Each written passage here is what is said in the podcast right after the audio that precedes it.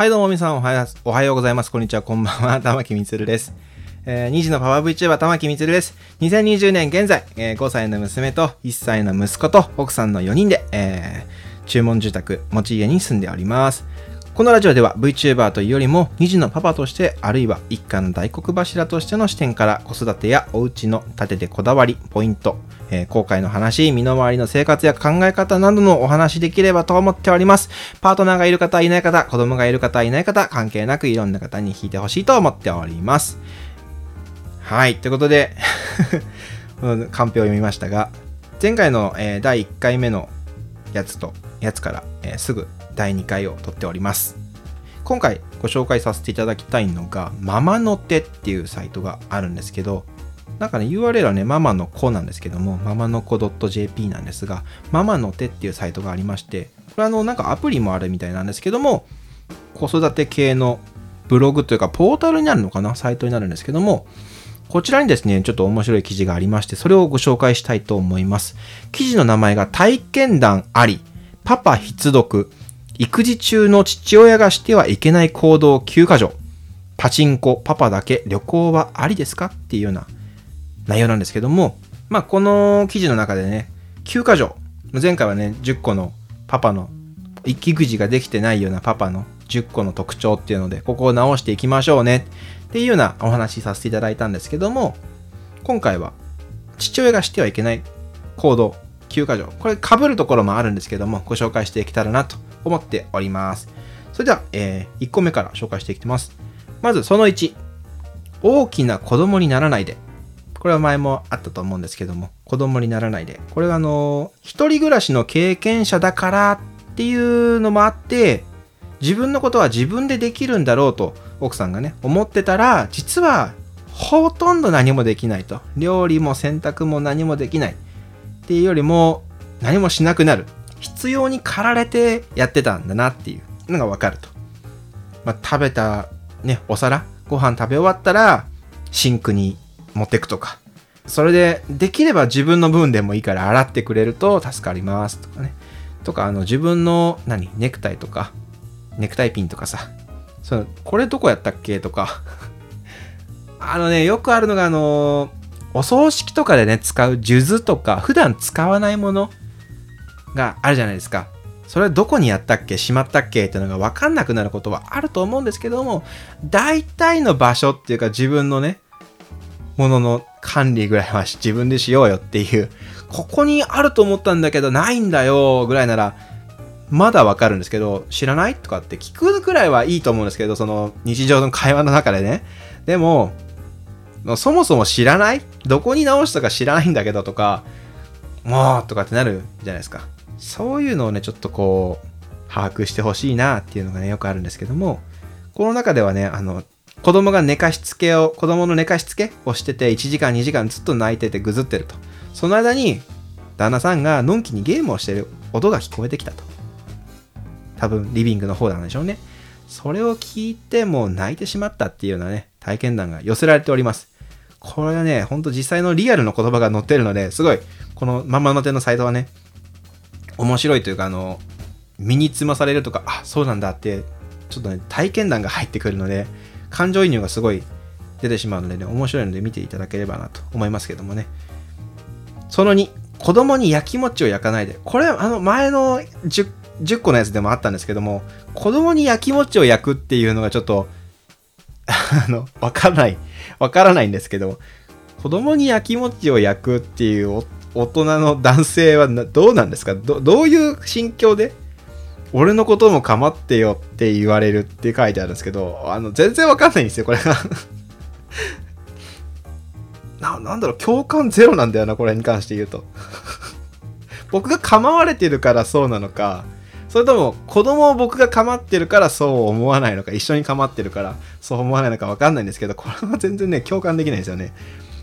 その3、自分だけ大変だと思わないで。これは前はありましたね。はい。自分が一番忙しいと思ってる。とか、この中では、お前は一日家にいていいよな、とかっていうような旦那さんの一言。あのね、子育て、子供預かってみって思うんですよ、本当に。じゃあ預かってみ？一日。本当に。あの、お昼まででもいいから預かってみ？昼ご飯食べて昼寝させるところまででいいから、預かってみって思うんですけどね。その中で、じゃあ家のことをどんだけできんの？っていう、掃除機かけてとか、できる？できるわけないじゃん。って思うんですけどね。まあ、クイックルワイパーぐらいならリビングだけとかでいいんだったらかけれますけどね。例えばこれが離乳食やってる子で、パウチのやつとかをまだあげてない。アレルギーかどうかわかんないからまだあげてないから、今冷凍庫にあるからとかってなって、それをチンしてあげてねってなった時な、なってもそれでもどうなのって思うと思うんですよね。できる？って、本当に。それやったことあんの？っていう。どのだけの家事があると思ってんのかっていうね。育児の大変さというか、育児にプラス家事があって自分のこともそこにあるんだよっていう。ご飯あげて寝かしつけするまでの間に自分もご飯食べないとってなるでしょ？それが多分分かってないんですよ。その4、独身時代と同じと思わないで。まあ、家族がね、いるんだから。この中では、今夜飲み会だから飯なしでとか、明日は仕事仲間と釣りに行くといった、まあ、あの、交流を持つことはもちろん大事なんですけども、それを毎週毎週、毎日毎日行かれたら、ちょっとってなるし、いや、明日何があるか知ってるとかっていうね、スケジュールの確認が漏れてたりとかすると、余計ね、腹立つと思うんですよ。しかもこの中では、ゴルフとか、パチンコとか、ツーリングとか、サッカーとか、自分の趣味が入ってるもの、パチンコなんてそまさにそうじゃないですか。ツーリングはまだわかりますよ。ツーリング、ゴルフぐらいは付き合いかなとか思うんですけれども、サッカーとか、でせめて子供を一緒に連れて行けるようなサッカークラブとかならまだわかるんですよ。パパとね、子供も過ごしたいですよ。うん、休日に全く子供の相手をしてくれない夫に腹が立っています。とか、仕事帰りや休日に平気でパチンコに行く夫にもやもやと。すごいですよね。パチンコっていうのがね。あのー、今までこう人生、僕三十数年生きてますが、その中でパチンコに一度も行ったことがないからわかんないんですけど、そんなに楽しいところなのかと。全然わかんないんですよね。行きたいと思ったこともないし、漫画が読めるよとかって言われて誘われたこともあるんだけど、いや、漫画なら家で読めるしって思うんですよね。そんなわざわざあのうるさいとこ、タバコ臭いとこに行ってまで読みたいと思わないんですけどね。お金がしかもなくなるわけでしょ？不思議なんですよね。まあいいや。そのそれ人の趣味はね、そういう人それぞれですからわかんないですけど、釣りとかならまだわかるんですよ。でも、ちょっとパチンコに関してはね、ちょっとわかんないですね。で、その後、家事、育児を批判しないでくれ。おかずこれだけ？部屋汚いなとか、こういった不満を言うんじゃなくて、あ、ごめんなさい、ケーブル触りました。すいません。えっ、と、これを言うんじゃなくて、じゃあ、どうするっていう話なんですよ。それを一方的に投げつけるなと。キャッチボールのつもりなのかもしれないけど、剛速球なんですよね、これね。いや、また、多分、あの、剛速球投げてるっていう自覚がないだけで剛速球投げてるんでしょうけど、まあじゃあ部屋が汚いなって思ったんなら、あなたが片付けなさい、掃除しなさいっていうことですよ。同じ家族なんだから、一家の中で過ごしてるわけでしょ？一員なんですよ。しかも、あなたは大黒柱なんですよ。まあわかんないですよ。大黒柱じゃないのかもしれないですけど、その、どっちにしろメンバーなわけじゃないですか。家族っていう。その中で、部屋汚いよとかって言うんじゃなくて、部屋が汚いと思ったらクイックルワイパーをかけなさいと。ね、床に洗濯物が畳んで置いてあるんだったら、それを自分のタンスの中に入れるとか、奥さんのね、タンスの中に入れるとか、これは向こうの部屋を運んどくねとかって、タンスのある部屋のところに、ベッドの上とかにドンって置くだけでもいいじゃん。それだけでも片付けになるわけでしょ床から物がなくなるわけですから。それを子供が触って、ダーンって、あ、またケーブル触っちゃいましたけど、ちょっとケーブル外しましょうね、これね。とか、いう片付けをね、するって床に物を置いとくと子供が触って、せっかく畳んだ洗濯物がダーンってなったりとかすると。これね、洗濯物を畳み終わりましたっていうタイミングで子供がうんちとかしたら、もうそこにもう行くわけですよ、意識が。全部。で、おむつ片付けてとかってバタバタするわけですよ。うんちおむつ触らないようにってすぐ処理したりするわけです、こっちはね。なので、その間にじゃあ何かこれあって忘れてしまったっていうことはあると思うんですよ。なので、それに気づいたんならあなたが何とかしなさいっていうことですね。その6、人と比較しないで。俺の親はこうだったとか、前もありましたけど、前のやつでもありましたけども、周りの人と比べないでくれと。あ特にね、その自分の親と比べて飯がどうちゃらとかっていうことが書かれてますね。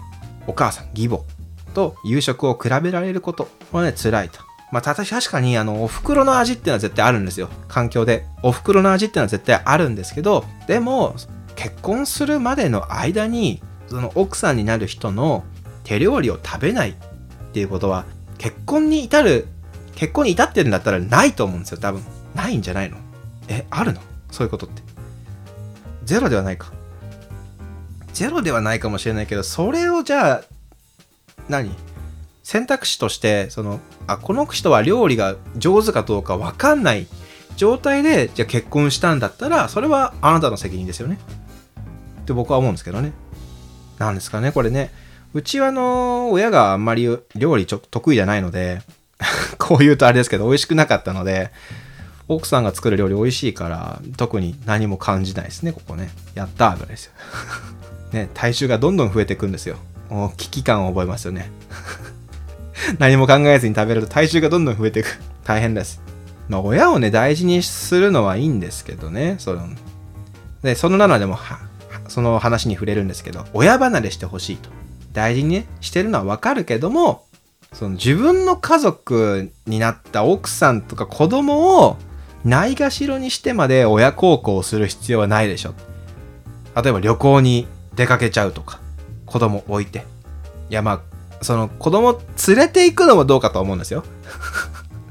奥さんもね、気まずいかもしんないしね。義理のね、お母さんとお風呂に温泉に行かなきゃいけないとかっていうのも辛いとは思うんですが、だからといってね、この中であのお便りが寄せられてるんですけども自分のね妻子よりも実家を大事にする夫に愕然と夫は妻子よりも自分の両親を大事にし妻の両親のことはベビーシッター扱いで軽んじています。こう書かれてますね。いやー。いやー。マザコンマザコンはちょっとね辛いですよね。マザーコンプレックスはね辛いですよ。何ですかね。お金のやり取りとかでもね、話があったりとか、まあ、あの、勝手に結婚した後に一緒に住むことになってて、それが前提でしょみたいな、うちの上と住むのは当たり前じゃんとかっていうような、ね、旦那さんがいたりとかもするらしいんですけど、そういうね、大事なことはちゃんと話し合いましょうね。本当にね。で、その8、ご近所は関係ないと思わないで。これご近所トラブルとかもそうなんですけど、そういう話なんですけど、町内会、自治会、子供会、保護者会、PTA、子供の友達の親とか、もう付き合いはかなり後輩になると子供関連だけでも、子供関連じゃなくても、アパートだけでも上下上下、ね、上下の上下とその左右とか、塔自体でね、なんか、階が、階っていうか、班があったりとかするじゃないですか。ゴミ当番とか。ね、そういうのを自分も関係ないとかって思わないでほしいと。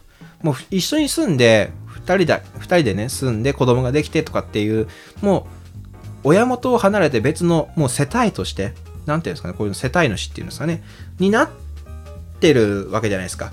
世帯が離れてると。で、1個の世帯を作ったんであれば、もうその段階で、切れてるわけでしょ実家とはね。なんか、そこで新しい関係を、人間関係を築かないといけないのに、自分は関係ない。まだ子供気分が抜けてないとかね。そういう人がいるんでしょうね。まあいろいろね、こう、ご付き合いじゃないですけど、引っ越しのね、ご挨拶とかも行ったりするじゃないですか。そういうのを全部奥さんに任したりとかっていうようなこともね、あるんですかね。まあ、僕も名前を全然覚えきれない人なので、名前、顔と名前が一致しないので、あれですけど、近所のね、人、特にアパートの人とかが難しいんですよね。近くにあるんですけど、どこの階がどの人でとかっていう、その記号も含むじゃないですか、部屋番号っていう。これがね、もうわけわかんなくなってて、あの家の人はとかってだったらわかるんですけど、まだ、あの人だなとか、あの、あそこの家の人だな、角の家の人だなとかってわかるんですけど、もうアパートの人になってくるとね、もう全然わかんないですね。名前も多分、あの、ほとんど覚えれてないですね。付き合いもないんですよね、アパートの人ってね。でも、引っ越しの時にね、持ってったりとか、班でね、あの、溝とかドブの掃除みたいなのがで、自治会が呼ば呼んだりとかするじゃないですか。そういう時にね、この人、多分あのアパートの人だと思うけど知らないみたいな。わかんないっていうとこがありますからね。その9。これ最後ですね。えー、暴力は絶対ダメ。これはね、もう最後に書かれてますけども、暴力はダメです。僕もこの間あの娘ちゃんを叩いてしまったんですけども、ちょっとね、事情を説明すると、朝起きて子供たちが先に僕たちより親よりも先に起きてベッドで遊んでたんですよ。親は寝てるんですけどまあ暴れるから起きるじゃないですか。あーどうした？みたいな。おはようって言って。でちょっとまどろんでたら子供たちが遊んでるのでピョーンって跳ねて僕の上にドンって乗ってしまったんですよね。でいたって思ってもう口にも出たんですけど、いたってなって、もうあの、これ、ポッドキャストだから言ややめときましょう。名前 V は言いませんが、えー、クリティカルヒットしたと。いいところに腕が入ったと。腕か肘かわかんないですけど、寝てたので。ただもう硬い膝かもわかんないですけど、あのー、硬い部分が僕の柔らかい部分をドンと押したと。いたってなって、もだえてたら、あのー、娘がね、そこで、証拠ある？って言ったんですよ。衝撃的ですよ。証拠ある？って言ったんですよ、子供が。5歳の娘が。もうね、カッてなりましたよ。その時は、もう本当申し訳ないけど、カッてなりました。で、まあ、あの、娘の頬をちょっと軽くね、ピンタして、証拠あんの？って言いました。嫌でしょ？それ言われたら嫌でしょやられてあなたがまず言うべきことはそこじゃなくと。証拠があるのはその後だと。ふざけて言ってるんだと思うんですよ。笑いながら言ってたので。冗談で言うのはいいけど、その前にあなたは言うことがありますと。まず最初に言うべきはごめんなさいで。で、その後で 言うんだったら別に俺も許すよ。冗談かってわかるじゃないですか。もう、あの、直撃された後に、いたって言って証拠あるのって言われたらもう意味がわかんないでしょ？もう証拠、証拠じゃ証拠？みたいな ね、思わず、寝起きっていうのもあって、思わず手が出てしまいました。申し訳ないです。うん。娘に謝謝らせた後に、僕もごめんなさいって言いましたけど、うん。パパもごめんね、叩いてって。でも、ダメ。ダメなものはダメだからね。いや、ぶつかってしまったのはもう、その場はもうしょうがない。僕は注意しなかったし、起き起きれずに注意できなかったからあれなんですけど、1歳のね、息子ちゃんも一緒になって遊んでると。その中で息子にぶつかっても、子供に、他の子にね、ぶつかったりとか、パパにももう結局ぶつかってますし、ぶつかって怪我させることがあると。だからベッドの上で遊ばないで、ぴょんぴょん跳ねないでっていうのと、それからぶつかったんだったら、あなた、わざとじゃなくても、痛い思いをしていたってパパ言ったと。じゃあ、ごめんなさいやと。先に言うべきはそこですと。ね、あなたはそれを無視して証拠あるって言ったんですよ。もうどう思うっていうのをね、ちょっと もうすごい衝撃的ですよ。あ保育園とかで言うんすかね証拠あるのって。なんですかね変な言葉を覚えてきますよね、子供ってね。衝撃的でしたね、これは。はい。まあそんなね、直近の話もしつつですよ。ついこの間の話ですね。21分。そろそろいい感じになってきたので、ママの手さんのページも概要欄に今回も載せておきますので、ぜひぜひご覧ください。これのね、ほんと寄せられてる、あのー、実体験の話とかもあって、多分アンケートとかも取ってるんでしょうね。面白いし。9箇条って書いてますけどね。絶対にしてはいけない。前回はしてくれないっていう話で、今回は絶対にしてはいけない9箇条でした。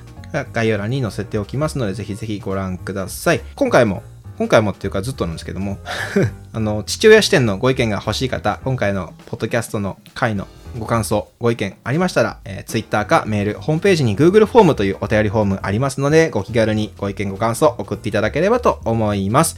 宛先申し上げます。Twitter、アットマーク、大文字の V、アンダーバー、みつる、小文字ですね。みつるは小文字でございます。アットマーク、大文字の V、アンダーバー、mitsuru、小文字の MITSRU でございます。えー、ツイッターですね。それからメールは、メールは、メールアットマーク、moon.back.jp。メールアットマーク、moon.back.jp。mil アットマーク、moon.back.jp。ホームページも moon.back.jp となっております。フォロー、お便りお待ちしております。それでは皆さんまた会いましょう。またね